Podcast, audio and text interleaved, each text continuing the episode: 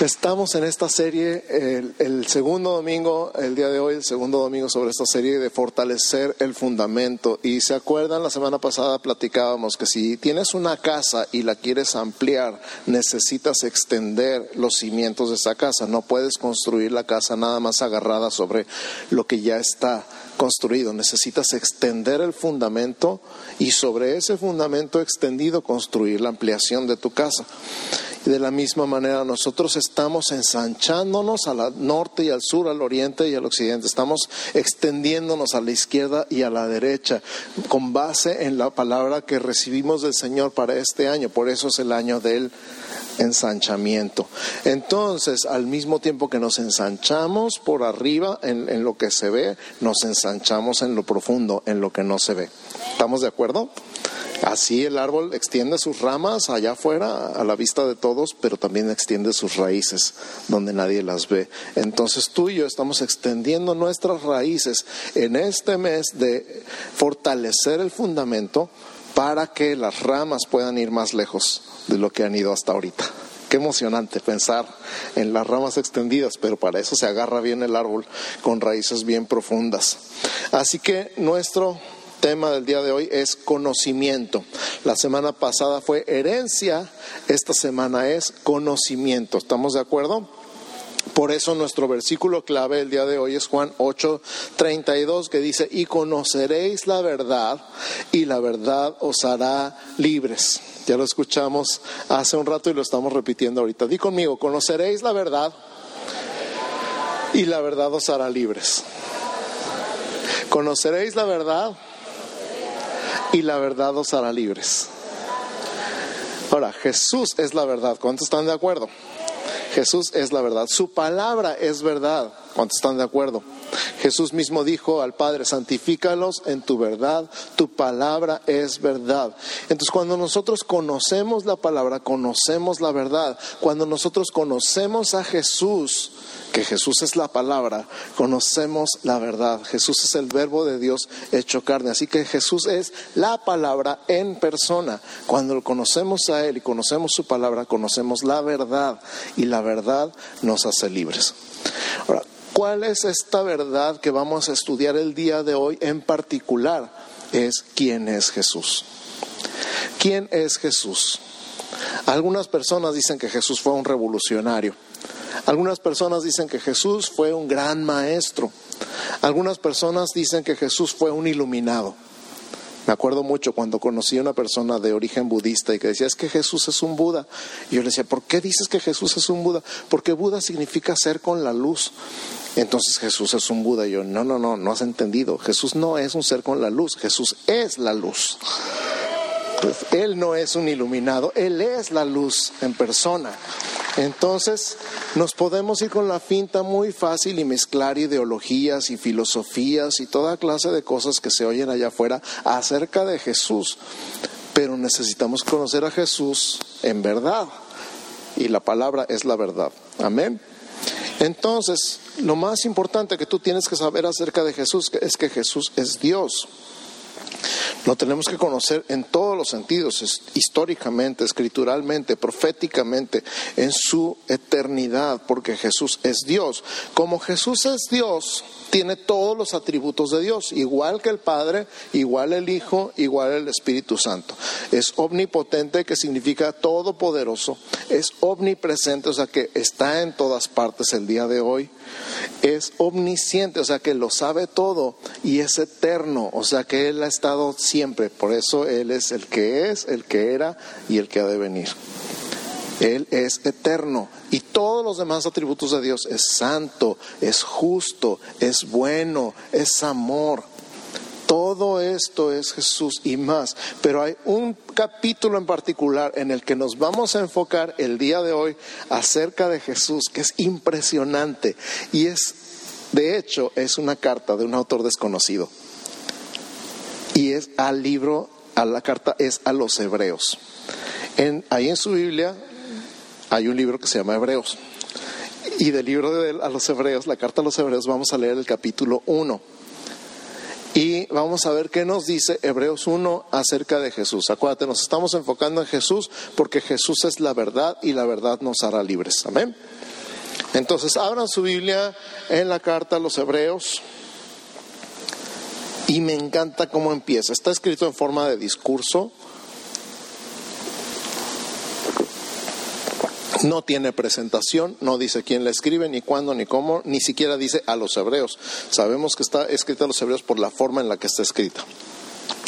Dice, y empieza así, Dios, habiendo hablado muchas veces y de muchas maneras en otro tiempo a los padres por los profetas, en estos postreros días nos ha hablado por el Hijo, con mayúscula, a quien constituyó heredero de todo y por quien asimismo hizo el universo el cual, siendo el resplandor de su gloria y la imagen misma de su sustancia, y quien sustenta todas las cosas con la palabra de su poder, habiendo efectuado la purificación de nuestros pecados por medio de sí mismo, se sentó a la diestra de la majestad con mayúscula en las alturas hecho tanto superior a los ángeles, cuanto heredó más excelente nombre que ellos.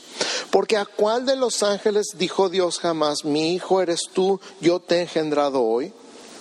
Y otra vez, yo seré a él padre y él me será a mí hijo. Y otra vez, cuando introduce al primogénito con mayúscula en el mundo, dice, adórenle todos los ángeles de Dios.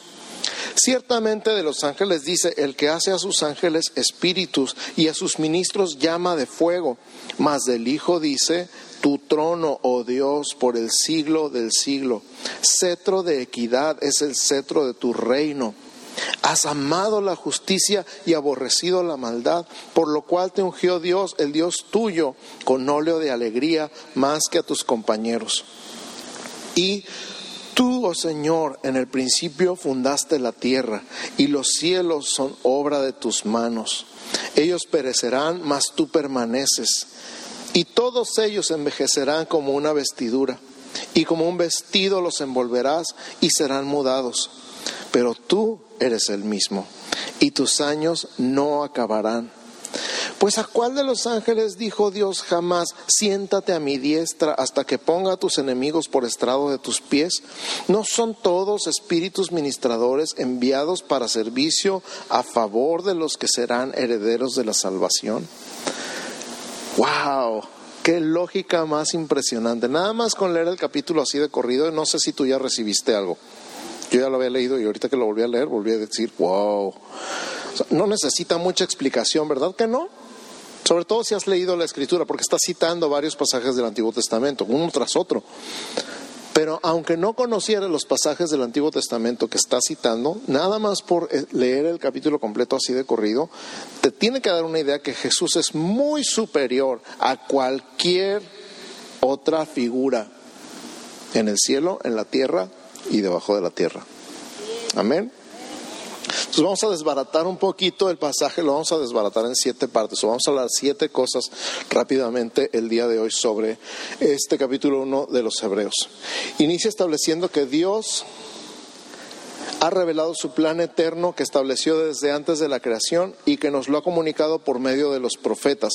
Sabemos que hubo profetas desde, el principio en el Antiguo Testamento hasta Malaquías, el último, y después hubo 400 años de silencio, ¿se acuerdan? Y luego, primera visión, cuando se le apareció el ángel Gabriel a, al papá de Juan el Bautista, que se llamaba Zacarías, gracias. ¿Alguien sí está poniendo atención? Ah, no por medio de los profetas, dice hablando muchas veces de muchas maneras por medio de los profetas a los padres. Y entonces 1 Pedro 1, 18 al 21, si estás tomando notas, 1 Pedro 1, del 18 al 21 dice, sabiendo que fuisteis rescatados de vuestra vana manera de vivir, la cual recibisteis de vuestros padres, no con cosas corruptibles como oro o plata. O sea, el precio de nuestra vida, de nuestro rescate, de nuestra redención, no fue con algo corruptible, ni oro ni plata, sino con la sangre preciosa de Cristo. Di conmigo la sangre preciosa de Cristo. Yo fui rescatado con la sangre preciosa de Cristo. Y luego fíjate cómo continúa, como de un cordero sin mancha y sin contaminación, ya destinado desde antes de la fundación del mundo. Wow pero manifestado en los tiempos postreros por amor de vosotros y mediante el cual creéis en Dios, quien le resucitó de los muertos y le ha dado gloria, para que vuestra fe y esperanza sean en Dios. Wow, este pasaje también tiene tanto, tanto, de que hablar, pero está hablando en pocas palabras de Jesús en la eternidad, antes de la creación. Antes de que Dios dijera sea la luz, ya había un plan. Y ese plan era, hijo, tú vas a morir por el hombre que yo voy a crear y que me va a traicionar. Y el hijo dijo, sí voy. Y entonces se desarrolla toda la historia, la creación, la caída, toda la profecía desde Génesis hasta Malaquías y luego llegó el cumplimiento del tiempo. Y dijo, vas y dijo, voy. Y se pusieron de acuerdo. Y se manifestó en los postreros tiempos. ¿Por amor de quién? De mí. Di, de mí. Ponte así la mano en el pecho y di de mí, por amor de mí. Por eso creemos en Dios, porque el Padre lo resucitó de los muertos y le dio gloria para que nuestra fe y esperanza sean en Dios. Entonces, vemos aquí respaldado en Primera de Pedro lo que leímos en Hebreos, Dios habiendo hablado mucho tiempo y de muchas maneras a los padres en otro tiempo por los profetas. ¿Por qué? Porque había un plan. A Dios no se le ocurrió a la mera hora, ni le salió mal la crucifixión. ¿Y ahora qué hacemos? nada, nada que ver. Estaba cumpliendo el plan al pie de la letra.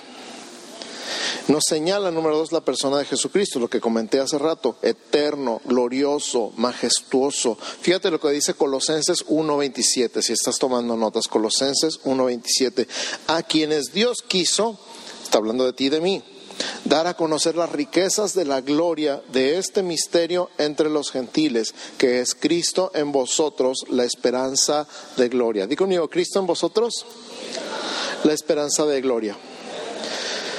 Entonces tú y yo somos esas personas a las que Dios les quiso dar a conocer las riquezas de la gloria. Tú y yo somos los santos. En este misterio entre los gentiles, que es Cristo en nosotros. ¿Cómo podemos tener esperanza? De ver la gloria de Dios? ¿Cómo podemos tener esperanza de que vamos a ver la gloria de Dios? ¿Cómo podemos tener esperanza de que vamos a entrar a la gloria de Dios? ¿Cómo podemos saber con toda seguridad de que vamos a ver la gloria de Dios con nuestros ojos? Porque Cristo está en nosotros. Esa es la razón. Porque Cristo está en ti, puedes estar seguro que vas a ver la gloria de Dios. Ya estás viendo la gloria de Dios. ¿Cuántos han visto la gloria de Dios? Pero es así como apenitas, una probadita chiquitita. Imagínate cuando llegues ahí y veas a Jesús en toda su gloria. Él dijo que nadie podía ver su gloria ahorita en esta vida porque se caía muerto. Y los pocos que han visto han dicho, ay de mí que soy muerto. Pero la esperanza de la gloria de Dios está en ti y en mí, porque Cristo está en nosotros. Como dijo el compositor de un himno viejo, yo sé que la tumba está vacía porque mi corazón está lleno. Así que este es Jesús. Número tres, superior a los ángeles. Número uno, hablamos de un plan eterno. Número dos, nos hablamos de la persona de Jesucristo. Y número tres, es superior a los ángeles. Muy, muy, muy infinitamente superior. Hebreos 1 del 4 al 6, otra vez retomando este pasaje, dice, hecho tanto superior a los ángeles, cuanto heredó más excelente nombre que ellos. Porque a cuál de los ángeles dijo Dios jamás, mi hijo eres tú, yo te he engendrado hoy, y otra vez yo seré a él padre y él me será a mi hijo. Y otra vez cuando introduce el primogénito en el mundo, dice, adórenle todos los ángeles de Dios. Jesús no es un ángel. Jesús no es un ángel. Jesús es Dios Hijo. Cuando hablamos alguna vez de, que Jesús es engendrado, no creado, ¿se acuerdan? ¿Alguien estuvo en esta? ya ni se acuerdan. Uno sí se acuerda, no se acuerdan. Jesús no es creado igual que los ángeles. Jesús es engendrado. Cuando nosotros hablamos de una persona que es un artista y hace una escultura, a lo mejor hace su imagen, un escultor que haga su misma imagen en piedra, en madera, en yeso, en porcelana, en lo que tú quieras. Esa imagen es una creación de ese artista, pero no es engendrado. Cuando este artista tiene un hijo y ese hijo es su viva imagen, es porque Él lo engendró y está hecho de lo mismo que Él, es la misma sustancia, el mismo material, igual que Él es carne y hueso y un pedazo de pescuezo. Y Jesús no es creación de Dios, no es una imagen. Jesús es el Hijo de Dios, es engendrado por Dios. Entonces está hecho, por decirlo así, de lo mismo que Dios. Es Dios eterno. Jesús es el Dios eterno. No es ningún ángel, no es una creación. Él es Dios. Wow. Y mira, te, llama la atención porque ¿a cuántos han visto figuras de angelitos en alguna parte? En alguna tienda, en alguna decoración, en, en su casa por todos lados venden figuras de angelitos, tapices y cuadros y figuritas de madera y de piedra y de lámina en todas partes. Y hay gente que, que tiene esta atracción por los ángeles. Y es como que, ay, yo quiero ver un ángel y yo quiero ver un ángel y yo quiero ver un ángel. Y entonces como no ven ángeles, pues compran figuritas y las ponen por todas partes, ¿no? Pero esta, esta atracción es extraña hacia los ángeles. Te voy a decir por qué. Porque en muchos casos las personas se distraen de Jesús. Sí, sí, sí, Jesús ya sé, pero los ángeles.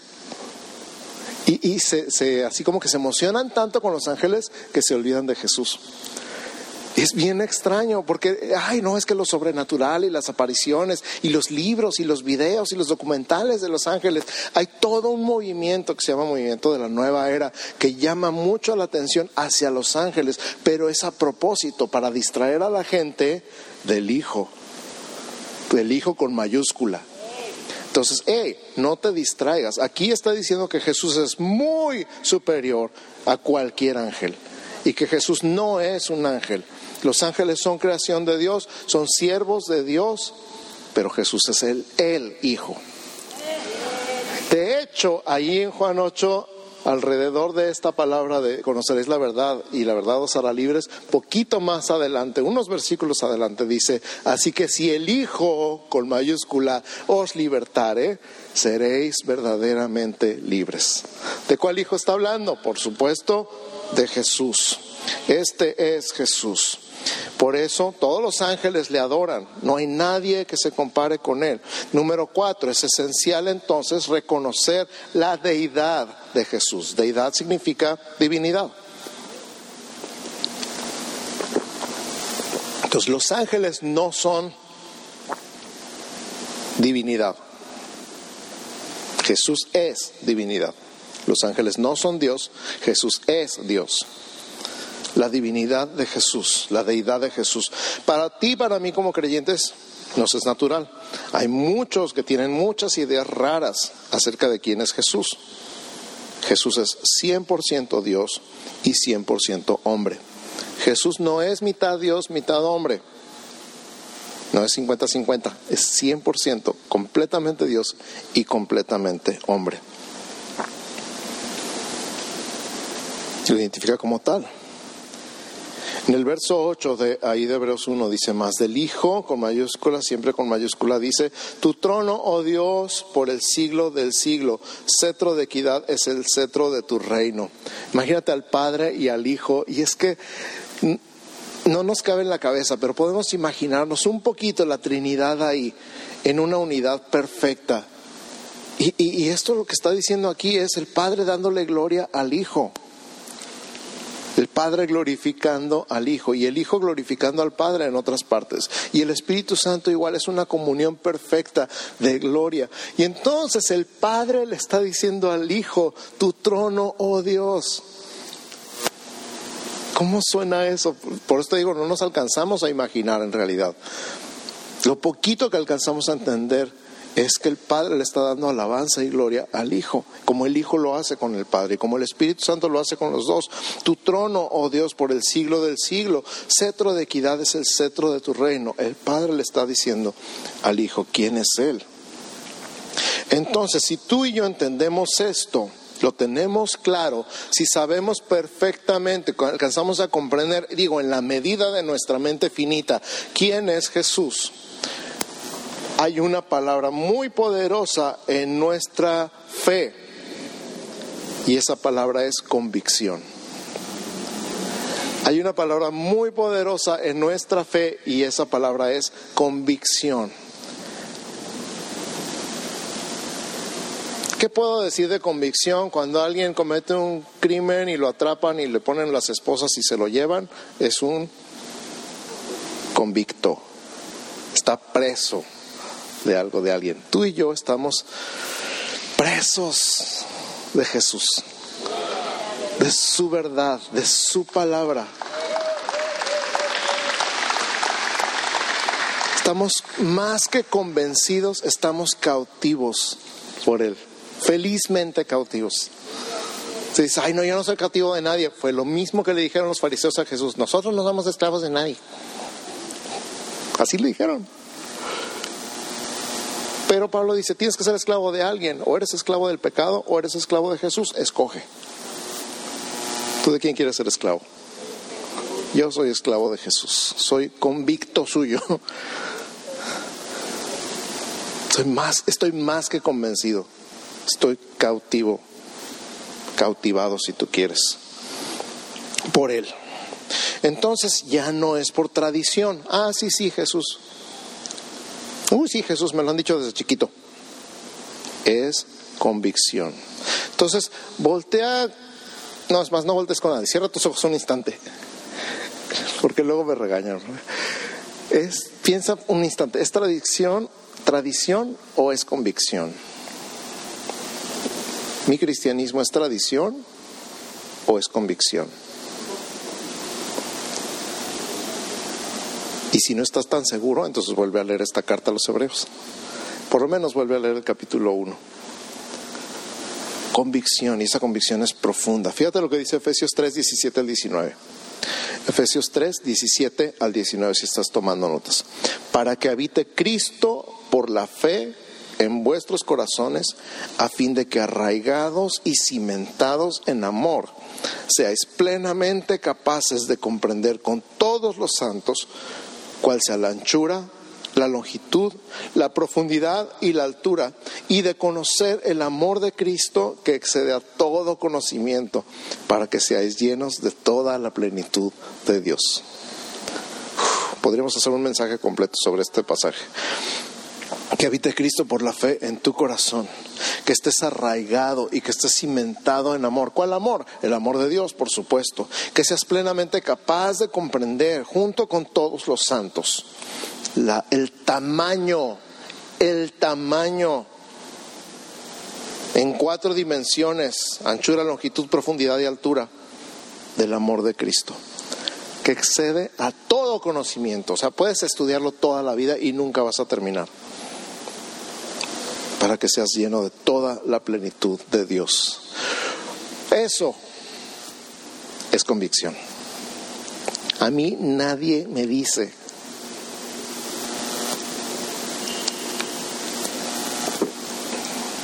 que Dios no existe. No me pueden cuentear. Yo sé lo que sé. Yo sé lo que creo. ¿Y tú? Esto, muy bien número 6. Ya hablamos, el 5 fue convicción. El 5 es convicción, no tradición. 6. La carta de los hebreos fue escrita a un pueblo predominantemente judío, de ahí el nombre de la epístola. Les escribe para afianzarlos en su fe en Jesús, para que no retrocedieran a lo que creían antes. Este es el número 6 afianzar tu fe en Jesús. Afianzar tu fe en Jesús. ¿Qué es afianzar? Asegurar, agarrar. confirmar. Tengo un primo que practica el alpinismo. Practica espeleología, o sea, se mete en las cuevas, en lo más profundo de las cuevas, ahí con su lamparita y su traje de buzo por si llega a un río subterráneo y se mete. Yo no sé cómo le ha hecho para salir de ahí, pero ha salido. Y después se le ocurrió que las cuevas eran aburridas y empezó a escalar montes. Y entonces es de esa gente loca que pone clavos y ganchos y, amarra su sleeping a la pared vertical de un cerro y ahí pasa la noche. sí. Sus ganchos tienen que estar muy bien afianzados en la roca para que no amanezca como un pedazo de protoplasma con ojos allá abajo. Tendría que recogerlo con espátulas si se cayera de donde se caería. Afianzar es agarrar con toda seguridad, de tal manera que tu vida depende de ello. Ahora escucha, Cristo es la roca. No solamente edificas tu vida en Él, afianzas tu fe en Él. O sea, te agarras de Jesús tu fe está en Jesús como si tu vida dependiera de ello, porque tu vida depende de ello. Agárrate de Jesús. Agárrate de Jesús, por lo que más quieras, agárrate de Jesús. Ay, estás diciendo toda clase de tonterías en el Face y lo último que vemos es si estás agarrado de Jesús. Agárrate de Jesús. Por favor, ahora sí que por el amor de Dios. Afianza tu fe en Jesús. Y este es el propósito de esta carta, que afiances tu fe en Jesús. Ahora los hebreos eran personas muy orgullosas de sus tradiciones, igual que muchos mexicanos. Y las tradiciones decían que si haces esto, esto y esto y esto y esto, vas a estar bien delante de Dios. ¿Te suena como muchos mexicanos? A mí sí. Hay que hacerse así, así y así y así y portarte bien, si no Diosito te va a castigar.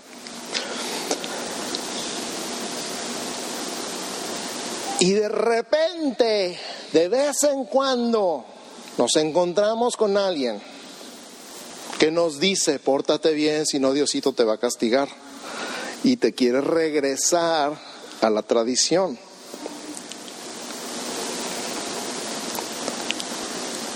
Porque esa es la tradición. Y el propósito del autor de Hebreos es, eh, eh, eh, acuérdense quién lo salvó y cómo lo salvó y por qué lo salvó. Acuérdate quién te salvó y cómo te salvó y por qué te salvó. Acuérdate quién te salvó. ¿Quién te salvó? Jesús, el Hijo, Dios. Por esto nos habla de todo esto. No te regreses a lo de antes, no te regreses a lo de antes, no te regreses a la tradición, no te regreses a creer que tú mismo te puedes salvar haciendo algo. Afiánzate, Jesús, como si estuvieras colgado en una pared vertical con tu sleeping. Que ese clavo esté bien metido en la roca. De hecho, no les llaman clavos, le llaman anclas. Que esas anclas estén bien metidas en la roca. Entonces, afianza tu fe en Jesús. Y número siete, se me acabó el tiempo, qué barbaridad. Siete, en la medida que lo llegamos a conocer mejor, más reconocemos su grandeza y su posición. Por eso nos conviene cada día conocerlo mejor, disfrutar mejor su presencia y la relación que nos ha heredado como parte de la familia de Dios. No existen sustitutos, di conmigo, no existen sustitutos. No hay nadie como Él. Él es Dios mismo, con nosotros y en nosotros. Repite esto conmigo otra vez. No existen sustitutos. No hay nadie como Él. Él es Dios mismo con nosotros y en nosotros.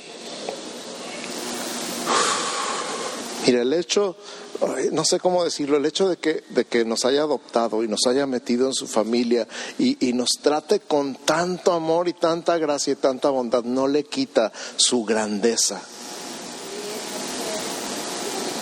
realmente es, es, no sé cómo explicarte. Soy hijo del rey, pues claro, ¿Cuántos hijos del rey hay aquí? ¿Y cuántos le dicen papá al rey? Dicen padre, papá, papito. Pero sigue siendo el rey. es grandísimo, es majestuoso. Es algo que, que cuando lo piensas bien te roba el aliento. Es alguien imponente y al mismo tiempo lleno de gracia y de amor y de verdad. Entonces, no te puedo decir que no lo trates con familiaridad, porque Él es lo que quiere, Él quiere hijos. Él busca hijos que lo amen y que tengan confianza con Él. Pero al mismo tiempo, híjole, es tan, tan, tan grande. Por eso esta parte habla de su grandeza y su posición. Él sigue siendo rey de reyes y señor de señores. Él siempre seguirá siendo rey de reyes y señor de señores. Esta relación es impresionante.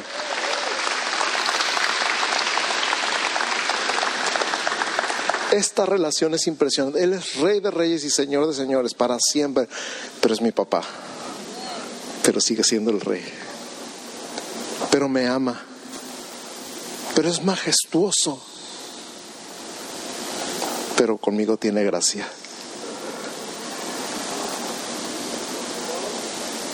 ¡Wow!